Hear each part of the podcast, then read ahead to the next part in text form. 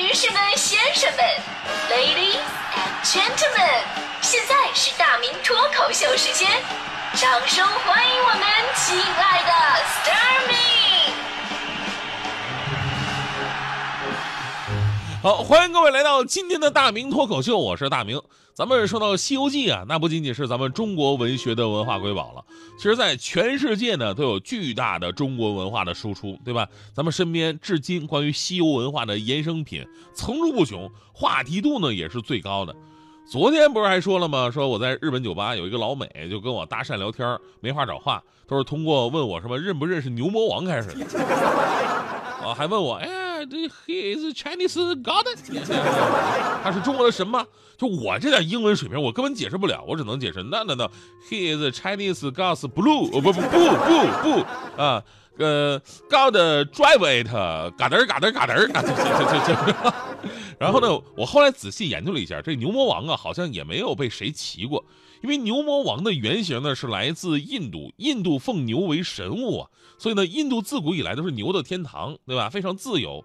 你要真的吃印度菜的话呢，你不会说这个有咖喱羊、咖喱鸡，它没有咖喱牛，对吧？有咖喱牛的，那肯定不是纯正的那个印度餐。所以只有在中国，这牛是被骑的。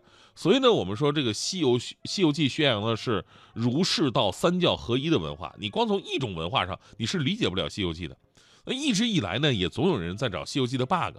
比如那天徐翔就跟我说，说他发现了《西游记》一个非常不合理的地方。我说哪不合理啊？他说了，说我最近看了很多这个徒步旅游的人，那家伙两个星期基本上就面目全非了，一个月以后就像逃荒的，能走三个月老妈都不认识，对吧？这还是现代社会，都是城市。你说唐僧那会儿都是深山老林的，他为啥总能那么白白净净呢？不科学呀！啊，这肯定是吴承恩的一个疏忽。我说强哥，一看你就没读透《西游记》。虽然人家唐僧一路走来没少吃苦，但人家经常洗澡啊。你想被妖怪抓了那么多次，哪次吃他之前不得洗个十遍八遍的，是不是？里里外外弄得干干净净，然后再被孙悟空给接走了。所以总体来说，《西游记》其实就是一个和尚洗桑拿的一个故事。为什么日本、韩国就写不出《西游记》呢？因为唐僧根本活不过一集，你信吗？日本人家根本不用烧水，他们喜欢生吃，扒光了切片蘸芥末就吃了。韩国更残忍，韩国直接洗都不用洗了，自带咸味更好，直接给你腌泡在坛子里边，还九九八十一难，第一难全剧终。所以呢，你得注意观察跟联想。但是这《西游记》呢，也不是没有 bug 哈，也有。因为写书那会儿呢，文化呀，包括眼界的局限啊，当时你肯定是不知道的。直到今天，咱们的文化科考考古更专业了哈，眼界更广了。你现在看来有很多不对的地方，比方说孙悟空出生的时候，看到这个水帘洞外边刻着“花果山福地水帘洞洞天”几个楷书字体，明显是个大 bug。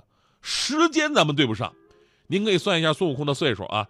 闹地府的时候，书里边记载是三百四十二岁，对吧？他活了三百四十二年，加上弼马温时期的十五年，齐天大圣时期一百八十年，八卦炉时期的四十九年，被困五行山六百三十二年，总共是一千二百一十八年。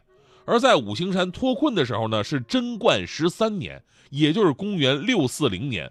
反推一千二百一十八年，也就是孙悟空的出生时间，应该是在公元前五百七十八年。公元前五百七十八年正处在春秋时期，而楷书是在汉末三国时期才出现的，所以孙悟空在刚出生的时候看到楷书，绝对是穿越了。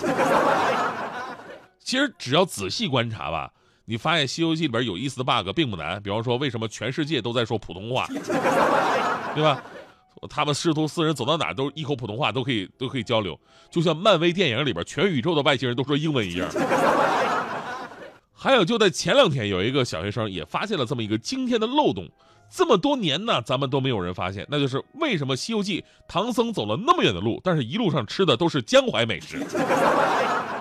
杭州小学生马思琪同学在自己的作文里边列举了《西游记》不同故事里的菜名，他发现了从东土大唐到西域，菜单似乎都是来自江淮美食。比方说。第五十四回，西凉女儿国国王婚宴菜单，什么玉蟹米饭、蒸饼、糖糕、蘑菇、香蕈，其实也就是一种蘑菇，还有木耳、石花菜、黄花菜、紫菜，还有蔓茎，也就是大头菜，还有这个应该叫蛮茎啊，蛮茎大头菜，还有这个芋头、萝卜、山药这些。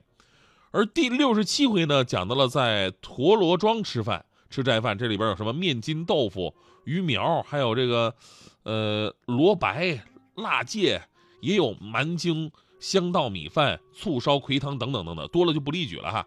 这个小学生说了，说从菜单可以看出，米饭、蘑菇、香薰、木耳、豆腐、面筋、芋头、萝卜，几乎每顿饭都有。相同的食物穿越了十万八千里，遍布全世界各个地域，比孙悟空的筋斗云还要翻得更远，难道是自带的吗？啊！然后联想说，《西游记》的作者吴承恩是淮安人，这些食物大多都是江淮美食，可能是这个缘故吧，是他的眼界的问题。于是很多网友纷纷点赞，说的太对了啊！但是也没办法，吴承恩可能没出过国呀，去西域应该是吃咖喱的呀。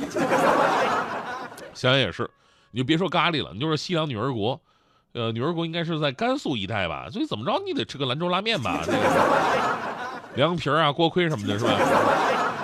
而专家呢也站出来为这孩子点赞了，同时也解答了一些问题。首先呢，这里面很多吃的，什么面食啊、山野菜呀，它不光是江淮一带才有的，全国各地很多地方都有。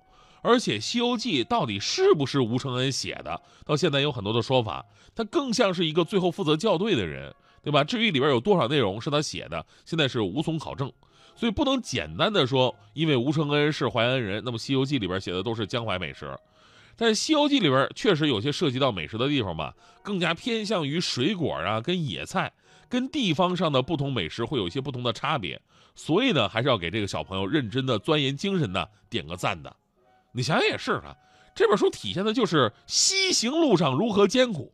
如果出现太多地方美食呢，会有点太另类。毕竟你不是舌尖上的中国。《西游记》改个名叫《吃游记》啊。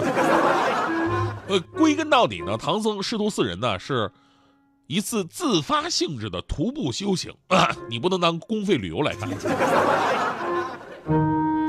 当然了，这说到这儿呢，我想说，《西游记》真正的 bug 是什么呀？这真正的 bug 应该是猪八戒。我一直在纳闷，说猪八戒徒步走了那么远，而且天天吃素，为什么还那么胖啊？管住嘴，而且迈开腿了都不行吗？吃素尚且如此，何况咱们这些天天无肉不欢的。所以今天节目最后呢，还是要提示各位，虽然咱们今天节目说的是走到哪儿吃到哪儿啊，说的是全世界的美食，但是身体是自己的。就是我，我就特别奇怪，就是每当你要减肥的时候，总有一些人啊拿着美食在你面前晃悠，来嘛，吃一口嘛，吃一口又不会胖，多么的卑鄙。每到年底啊，都有这么一种无耻的骗术开始流行。这种骗术一般都是在熟悉的朋友之间进行的，通常都是比较要好关系的朋友联系你啊，请你什么吃火锅啊、吃烤肉啊、水煮鱼啊这些美等等美食，然后你不知不觉就答应了，迷迷糊糊的跟他吃完，然后你就发现一件特别可怕的事发生了，你又胖了，对吧？所以呢，对于这种丧心病狂的骗局，我这样说，请联系我，不要伤害其他人。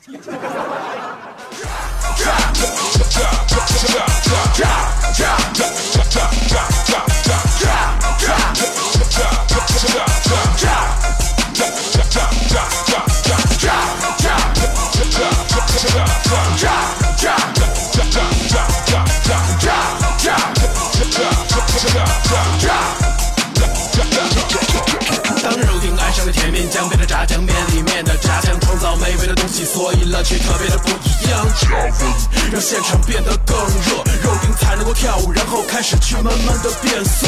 翻炒一下，来制造一些机会。甜面酱很性感，所以肉丁早就没有了防备。现在为了被点亮，所以胃部需要些能量。我们膳食都得平衡，有请蔬菜们都上场。绿萝卜小黄豆，紫萝卜黄花肉，给你个机会展示自己的创意搭配。手擀面过冷水拌好面，张开嘴，安心去享受此刻幸福的滋味。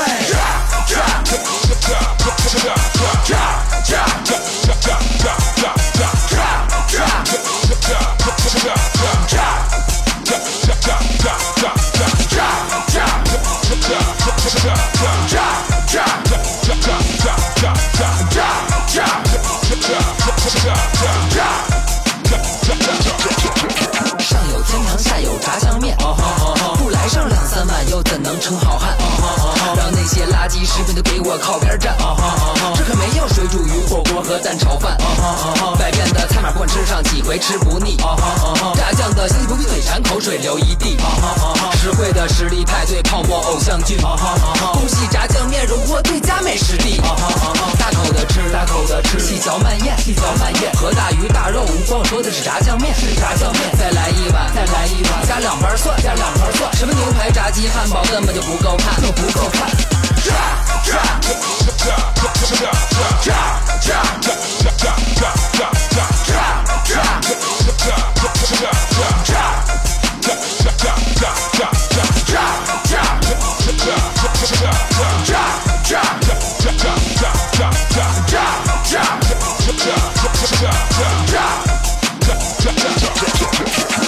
炸炸炸炸面，快一点，再买一筷子送到嘴边，只是想到口水就往下咽，色香味三点应俱全，红绿的配色特别抢眼，最狠的杀手锏摆在中间，什么南的北的甜的咸的，根本我不在乎，只要来上一口，回味无穷，何必问出处？不好意思，这味道让我成为山珍海味的叛徒，时刻试过之后，一定站在我的角度，我不需要满汉全席，我也不需要山珍海味，就是现在给我来上一碗炸酱面最干脆，我不要八珍玉食，我也不需要龙肝豹胆，就是现在给我来上一碗炸酱面最干脆。